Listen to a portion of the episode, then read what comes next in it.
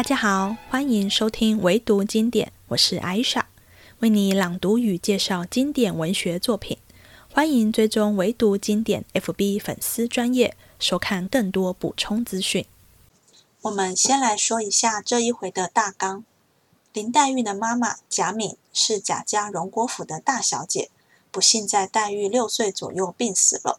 黛玉的外婆贾母是贾府现在辈分最高的人，非常疼爱孙子孙女们，连先生的堂孙女惜春都从宁国府接来荣国府，跟堂姐们一起生活。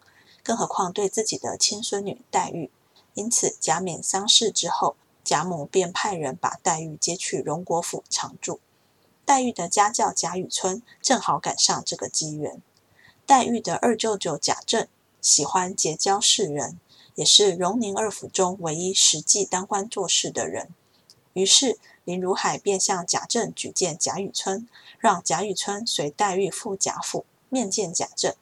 在贾政的帮助下，贾雨村很快就复官了，到金陵应天府上任去了。贾府的一派威严。富丽堂皇与人物相貌，都透过黛玉所见所思，细细呈现在我们面前。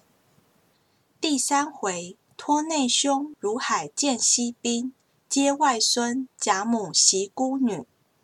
却说雨村忙回头看时，不是别人，乃是当日同僚一案参阁的张如圭。他系此地人，隔后家居。经打听得都中奏准起复救援之信。他便四下里寻情找门路，忽遇见雨村，故忙道喜。二人见了礼，张如圭便将此信告知雨村。雨村欢喜，忙忙续了两句，遂作别各自回家。冷子兴听得此言，便忙献计，令雨村央求林如海转向都中去央烦贾政。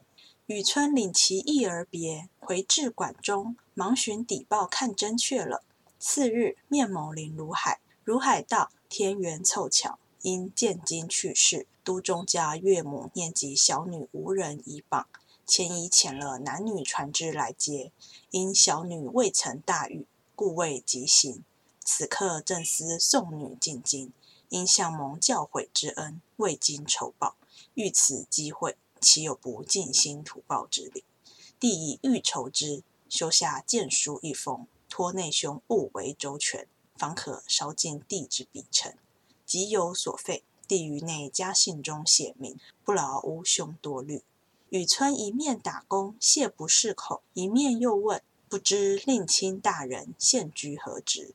只怕晚生草率，不敢敬业。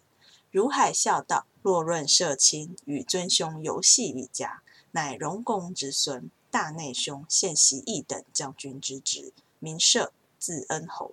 二内兄名正，字纯州，现任工部员外郎。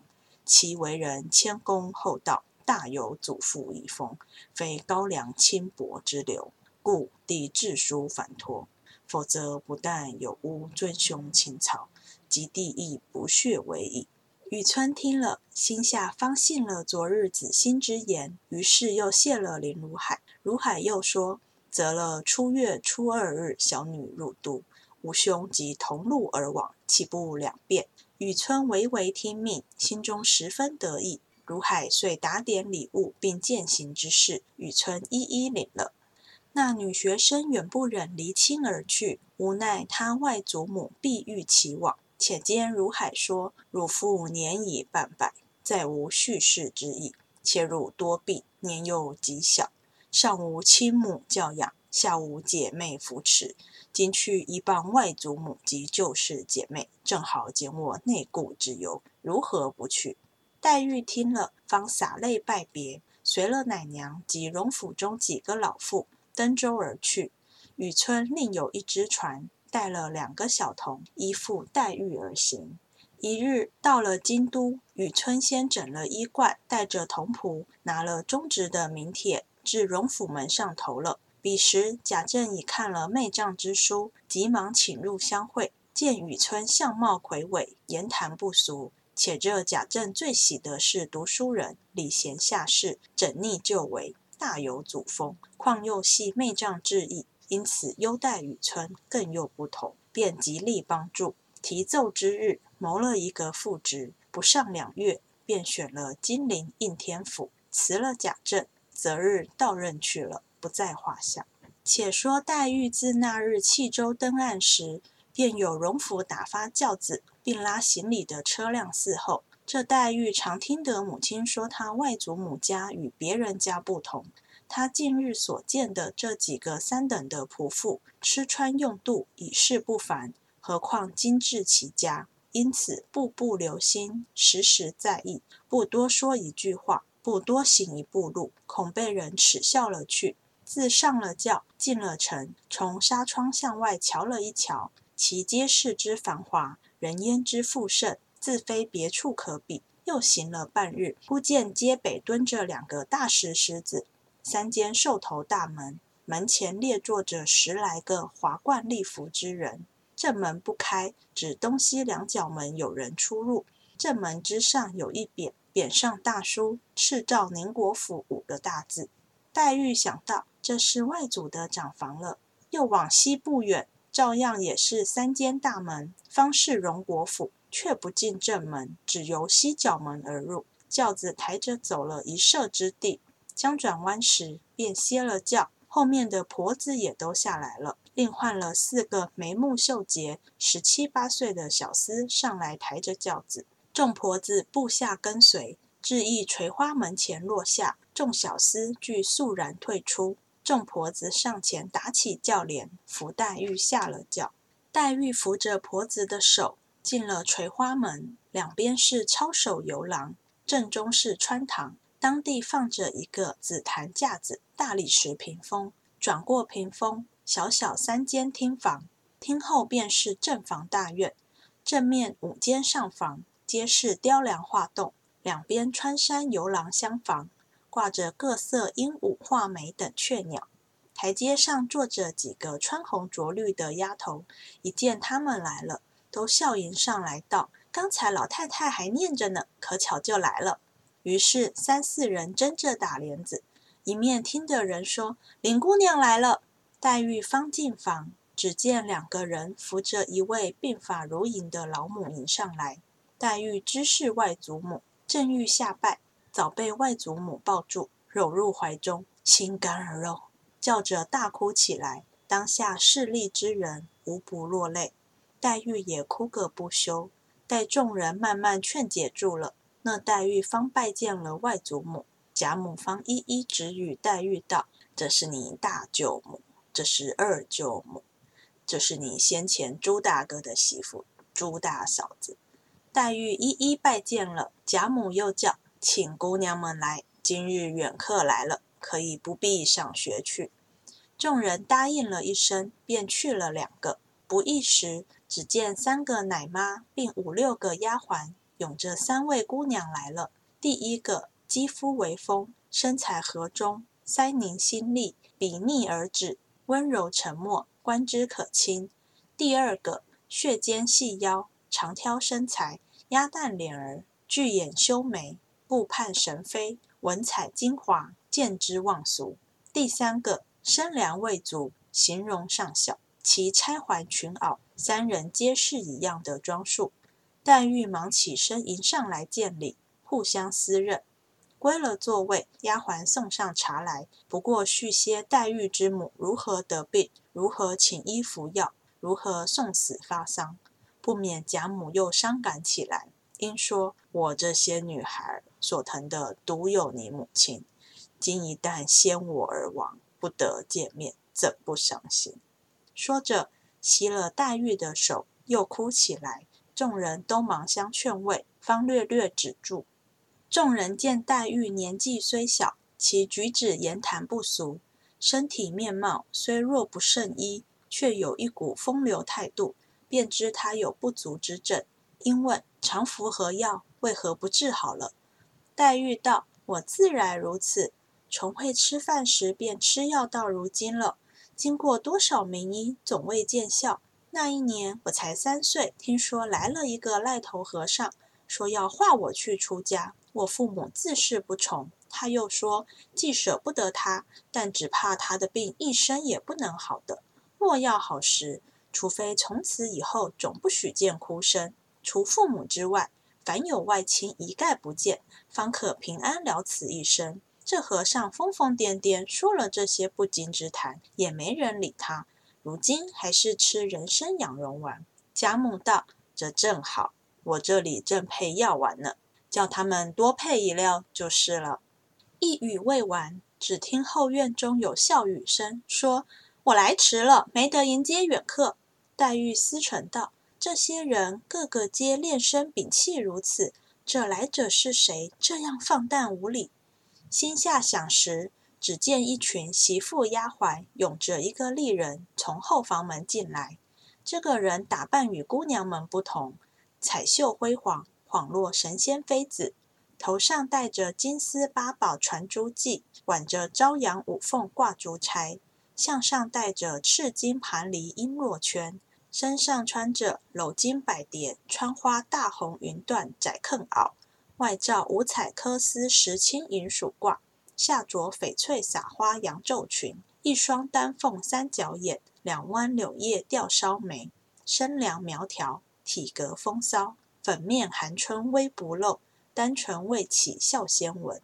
黛玉连忙起身接见，贾母笑道：“你不认得他，他是我们这里有名的一个泼辣货，南京所谓辣子，你只叫他凤辣子就是了。”黛玉正不知以何称呼，众姐妹都忙告诉黛玉道：“这是莲二嫂子。”黛玉虽不曾世面，听见她母亲说过，大舅贾赦之子贾琏娶的就是二舅母王氏的内侄女，自幼贾充男儿教养，学名叫做王熙凤。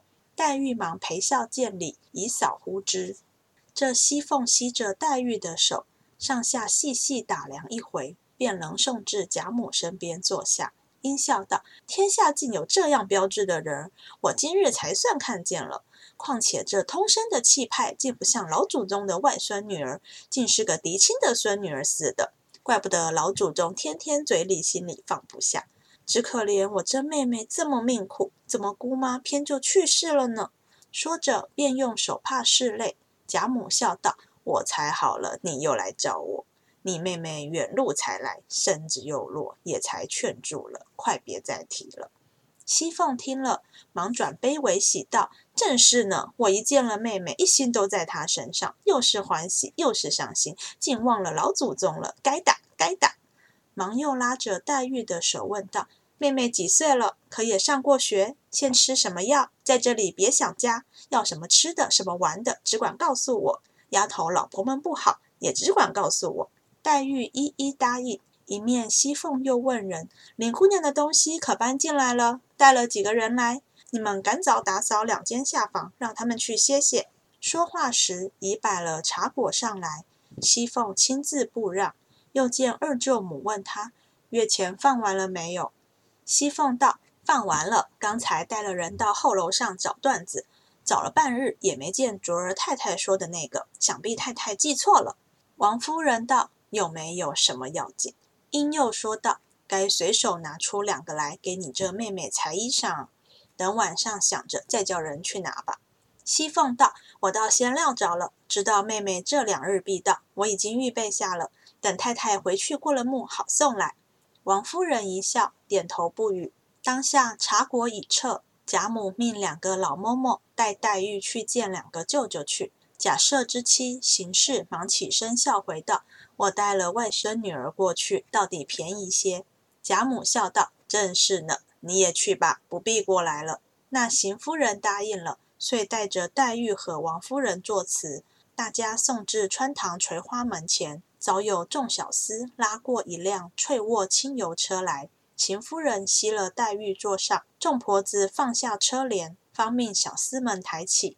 拉至宽处。架上巡逻，出了西角门，往东过荣府正门，入一黑油漆大门内，至仪门前，方下了车。邢夫人挽着黛玉的手进入院中，黛玉肚脐处必是贾府中之花园隔断过来的。进入三层仪门，果见正房、厢房、游廊，西街小巧别致，不似那边的轩峻壮丽。且院中随处之树木山石皆好。即进入正室。早有许多艳妆丽服之姬妾丫鬟迎着，邢夫人让黛玉坐了，一面令人到外书房中请假设，一时回来说：“老爷说了，连日身上不好，见了姑娘彼此伤心，暂且不忍相见，劝姑娘不必伤怀想家，跟着老太太和舅母是和家里一样的。姐妹们虽浊，大家一处作伴，也可以解些烦闷。或有委屈之处，只管说，别外道了才是。”黛玉忙站起身来，一一答应了。再坐一刻。便告辞，邢夫人苦留吃过饭才去。黛玉笑回道：“舅母爱惜四饭，原不因辞，只是还要过去拜见二舅舅，恐去迟了不恭，翌日再领，望舅母容谅。”邢夫人笑道：“这倒是了。”遂命两个嬷嬷用方才坐来的车送过去。于是黛玉告辞，邢夫人送至仪门前，又嘱咐了众人几句。眼看着车去了，方回来。一时，黛玉进入荣府，下了车，只见一条大甬路，直接出大门来。众嬷嬷引着，便往东转弯，走过一座东西穿堂，向南大厅之后，至仪门内大院落，上面五间大正房，两边厢房，鹿顶耳门砖山，四通八达，轩昂壮丽，比各处不同。黛玉便知这方是正内室。进入堂屋，抬头迎面先见一个赤金九龙青地大匾，匾上写着“斗大”三个字是荣熙堂，后有一行小字：“某年月日，书祀荣国公贾源。”又有万机成汉之宝大紫檀雕梨案上设着三尺多高青绿古铜鼎，悬着带漏隋朝墨龙大画，一边是赞金仪，一边是玻璃盆。地下两溜十六张楠木圈椅，又有一副对联，乃是乌木联牌，镶着赞金字迹，道是“座上珠玑朝日月，堂前俯伏唤烟霞”。下面一行小字是“是教弟勋袭东安郡王，木石拜手书”。原来王夫人时常居坐宴席，也不在这正室中，只在东边的三间耳房内。于是，嬷嬷们引黛玉进东房门来。临窗大坑上铺着猩红羊毯，正面设着大红金钱蟒银枕，秋香色金钱蟒大条褥。两边设着一对梅花式洋漆小鸡，左边机上摆着文王鼎，鼎旁持柱相合；右边机上摆着汝窑美人菇，里面插着石鲜花卉。地下面西一溜四张大椅。都搭着银红撒花椅搭，底下四副脚踏，两边又有一对高机，机上明碗平花俱备，其余陈设不必细说。老嬷嬷让黛玉上坑坐，坑沿上却也有两个锦褥对设，黛玉肚脐未刺，便不上坑，只就东边椅上坐了。本房的丫鬟忙捧上茶来，黛玉一面吃茶，一面打量这些丫鬟们。装饰衣裙，举止行动，果与别家不同。茶未吃了，只见一个穿红绫袄、青缎掐牙背心的丫鬟走来，笑道：“太太说，请林姑娘到那边坐吧。”某某听了，于是又引黛玉出来，到了东南三间小正房内。正面炕上横设一张炕桌，上面堆着书籍茶具。靠东壁，西面设着半旧的青缎靠背银枕，王夫人却坐在西边下手，亦是半旧青缎靠背坐入。见黛玉来了，便往东让。黛玉心中料定这是贾政之位，因见挨坑一溜三张椅子上也搭着半旧的檀木椅扶，黛玉便向椅上坐了。王夫人再三让她上坑，她方挨王夫人坐下。王夫人因说。你就就今日斋戒去了，再见吧。只是有一句话嘱咐你，你三个姐姐妹妹倒都极好，以后一处念书、认字、学针线或偶一玩笑，都有个紧让的。我就只一件不放心，我有一个孽根祸胎，是家里的混世魔王，今日因往庙里还愿去，尚未回来。晚上你看见就知道了。你只以后不要睬他，你这些姐姐妹妹都不敢沾惹他的。黛玉素闻母亲说过，有个内侄乃贤育而生，顽劣异常，不喜读书，最喜在内委厮混。外祖母又溺爱，无人敢管。今见王夫人所说，便知是这位表兄，一面陪笑道：“舅母所说，可是那位贤玉而生的哥哥？在家时记得母亲常说，这位哥哥比我大一岁，小名就叫宝玉，性虽憨顽，说待姐妹们却是极好的。况我来了，自然和姐妹们一处，弟兄们是另愿别房，岂有沾惹之理？”王夫人笑道：“你不知道缘故。”她和别人不同，自幼因老太太疼爱，原系和姐妹们一处娇养惯了的。若姐妹们不理她，她倒还安静些；若一日姐妹们和她多说了一句话，她心上一喜，便生出许多事来。所以嘱咐你别理会她。他嘴里一时甜言蜜语，一时有天没日，疯疯傻傻，只休信他。黛玉一一的都答应着。忽见一个丫鬟来说。老太太那里传晚饭了，王夫人忙熄了黛玉出后房门，由后廊往西出了角门，是一条南北甬路。南边是倒座三间小小报下厅，北边立着一个粉油大影壁，后有一个半大门，小小一所房屋。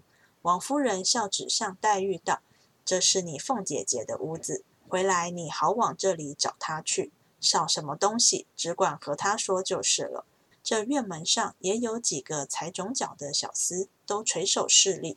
王夫人遂携黛玉穿过一个东西穿堂，便是贾母的后院了。于是进入后房门，已有许多人在此伺候。见王夫人来，方安设桌椅。贾珠之妻李氏捧杯，西凤安住，王夫人进羹。贾母正面榻上独坐，两旁四张空椅。西凤忙拉黛玉在左边第一张椅子上坐下，黛玉十分推让。贾母笑道：“你舅母和嫂子们是不在这里吃饭的，你是客，原该这么做。”黛玉方告了座，就坐了。贾母命王夫人也坐了。迎春姐妹三个告了座，方上来。迎春坐右手第一，探春左第二，惜春右第二。旁边丫鬟执着拂尘数语金帕。李纨、凤姐立于岸旁不让，外间伺候的媳妇丫鬟虽多，却连一声咳嗽不闻。饭毕，个个有丫鬟用小茶盘捧上茶来。当日邻家娇女以媳妇养生，每饭后必过片时方吃茶，不伤脾胃。金黛玉见了这里许多规矩不似家中，也只得随和着些。接了茶，又有人捧过数鱼来。黛玉也漱了口，又灌手臂，然后又捧上茶来，这方是吃的茶。贾母便说：“你们去吧，让我们自在说说话。”王夫人遂起身，又说了两句闲话，方引李凤二人去了。贾母因问黛玉念何书，黛玉说：“刚念了四书。”黛玉又问姐妹们读何书，贾母道：“读什么书？不过认几个字罢了。”一语未了。只听外面一阵脚步响，丫鬟进来报道宝玉来了。黛玉心想：这个宝玉不知是怎样个被懒人呢？及至进来一看，却是位青年公子，头上戴着束发千宝紫金冠，齐眉勒着二龙戏珠金抹额，一件二色金百蝶穿花大红箭袖，束着五彩丝传花结长会宫绦，外罩石青起花八团窝缎排会挂。登着青缎粉底小朝靴，面若中秋之月，小如春晓之花，鬓若刀裁，眉如墨画，鼻如悬胆，睛若秋波。虽怒时而似笑，即趁赤而有情。项上金梨璎珞，又有一根五色丝绦，系着一块美玉。黛玉一见便吃一大惊，心中想到：好生奇怪，倒像在哪里见过的，何等眼熟。只见这宝玉向贾母请了安，贾母便命去见你娘来，即转身去了。一回再来时，已换了冠带，头上周围一转的短发都结成小辫，红丝结束，共传至顶中胎发，总编一根大辫，黑亮如漆，从顶至梢一串四颗大珠，用金八宝坠角，身上穿着银红撒花半旧大袄。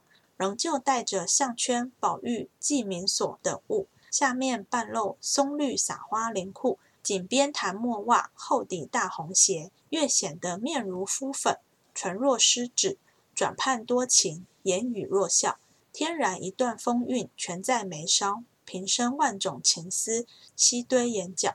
看其外貌是极好，却难知其底细。后人有《西江月》二词批得极确，词曰：“无故寻仇觅恨，有时似傻如狂。纵然生得好皮囊，腹内原来草莽。潦倒不通事物，愚顽怕读文章。行为偏僻性乖张，哪管世人诽谤。”又曰：“富贵不知乐业，贫穷难耐凄凉。可怜辜负好时光，于国于家无望。”天下无能第一，古今不孝无双。既言纨绔与高粱，莫笑此儿形状。却说贾母见他进来，笑道：“外客没见，就脱了衣裳了，还不去见你妹妹呢？”宝玉早已看见了一个袅袅婷婷的女儿，便料定是林姑妈之女，忙来见礼。归了座，细看时，真是与众个别。只见。两弯似蹙非蹙龙烟眉，一双似喜非喜含情目，太深两叶之愁，娇袭一身之病。泪光点点，娇喘微微，娴静似娇花照水，行动如弱柳扶风。心较比干多一窍，病如西子胜三分。宝玉看罢，笑道：“这个妹妹，我曾见过的。”贾母笑道：“又胡说了，你何曾见过？”宝玉笑道：“虽没见过，却看着面善，心里倒像是旧相认识，恍若远别重逢的一般。”贾母笑道：“好，好，怎么更相和睦了？”宝玉便走向黛玉身边坐下，又细细打量一番，因问：“妹妹可曾读书？”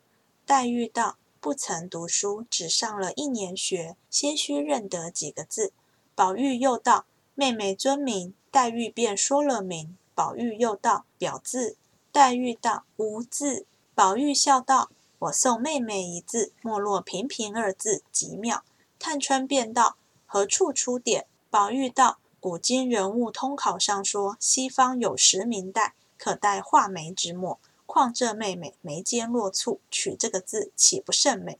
探春笑道：“只怕又是杜撰。”宝玉笑道：“除了四书，杜撰的也太多呢。”因又问黛玉：“可有玉没有？”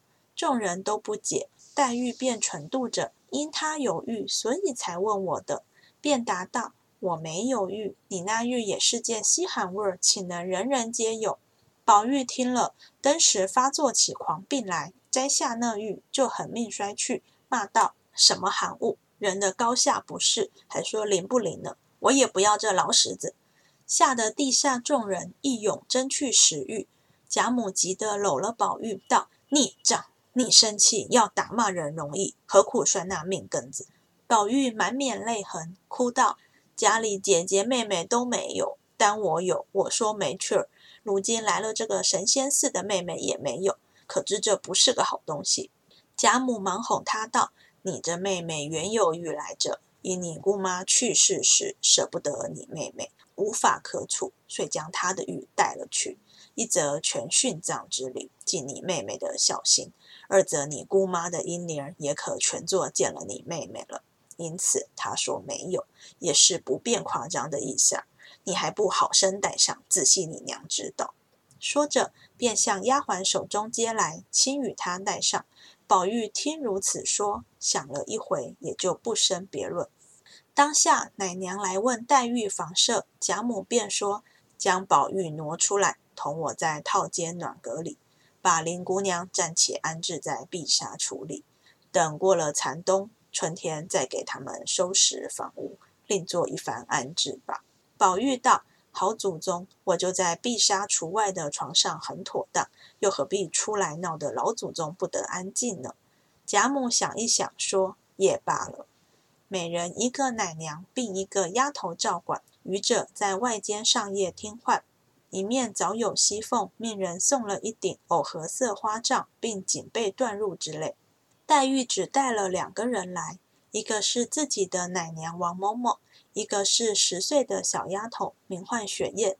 贾母见雪雁甚小，一团孩气；王嬷嬷又极老，料黛玉皆不遂心，将自己身边一个二等小丫头，名唤莺歌的，与了黛玉，一如迎春等一般，每人除自幼乳母外，另有四个教引某某；除贴身掌管拆穿冠玉两个丫头外，另有四五个洒扫房屋、来往使役的小丫头。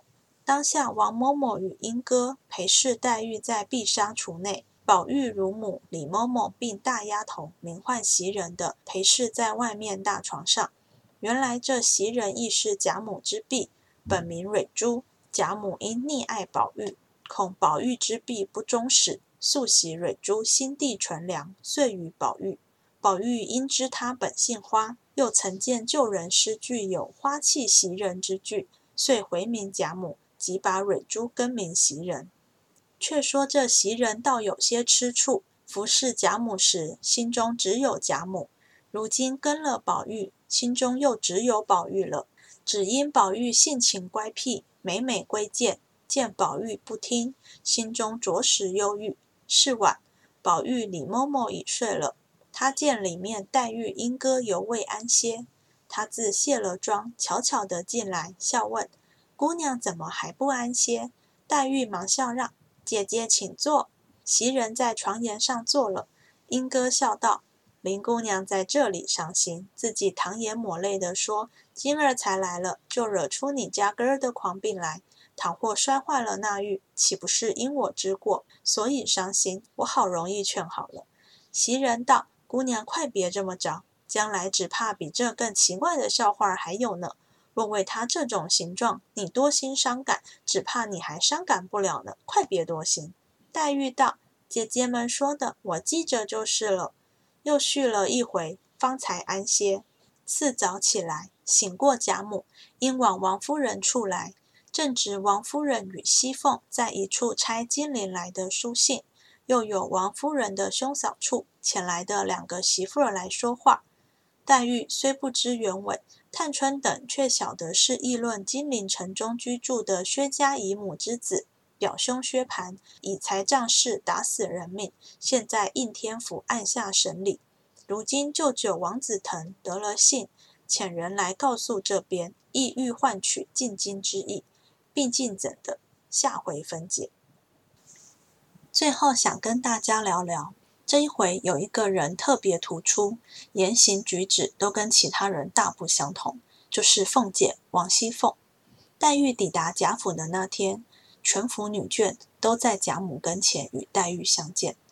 凤姐不但迟到，没跟贾母告罪，还嬉皮笑脸的说自己迟到，让黛玉好惊讶，心想府中每个人都屏气凝神，怎么有个人这么放肆，与众不同？凤姐的放肆。代表她是贾府一家之长，贾母跟前的大红人，所以做些出格的事是能被接受的。凤姐在贾母心中为什么能有这么高的地位呢？很重要的两点：一是她善于说话，二是善察人意。这两个特点在这一回都能看到。凤姐笑着登场，不是她随便，而是刻意的。她知道贾母见了黛玉。必定会想起女儿贾敏而难过不已。如果她想让气氛不那么哀伤，她要怎么做？凤姐知道大家正在厅内悲伤，所以她人还没进来就先发话，而且还是笑着说，多少打破了厅内悲伤的气氛。果然，贾母在黛玉到来后，终于露出第一个笑容，笑着向黛玉介绍凤姐。接着，凤姐先大大夸赞了黛玉一番。黛玉是贾母的独生女，唯一的孩子，夸黛玉，贾母自然也高兴，成功延续了她制造的欢乐气氛。但是对贾母白发人送黑发人这么大的丧事，不可能为了讨贾母欢心而装作不知道。于是凤姐夸完黛玉，还是要把话题带回贾敏之死，表现一下同理心。最厉害的是。当贾母说自己好不容易才不哭了，要凤姐别再说时，凤姐的回答，一般人可能就表达一下歉意，但凤姐不是直接道歉，而是说：“我看到黛玉太喜欢，一心都在黛玉身上，完全忘了贾母的存在。”再次借着夸赞黛玉，表达自己对她的喜爱之情，让贾母开心。之后，凤姐与黛玉的二舅妈王夫人的对话，则能看出凤姐的善察人意。王夫人听凤姐刚在库房里找布料，便说她应该顺手拿些布料出来给黛玉做新衣服。凤姐回答说：“知道黛玉这几天就会到，已经准备好布料了。”书中描述王夫人听了一笑，点头不语，表示满意凤姐这么办事。在上面还没有开口交代之前，就把事情做好了，嘴又甜，谁会不喜欢呢？凤姐的个性。在后面还有许多描写，我们会陆续看到。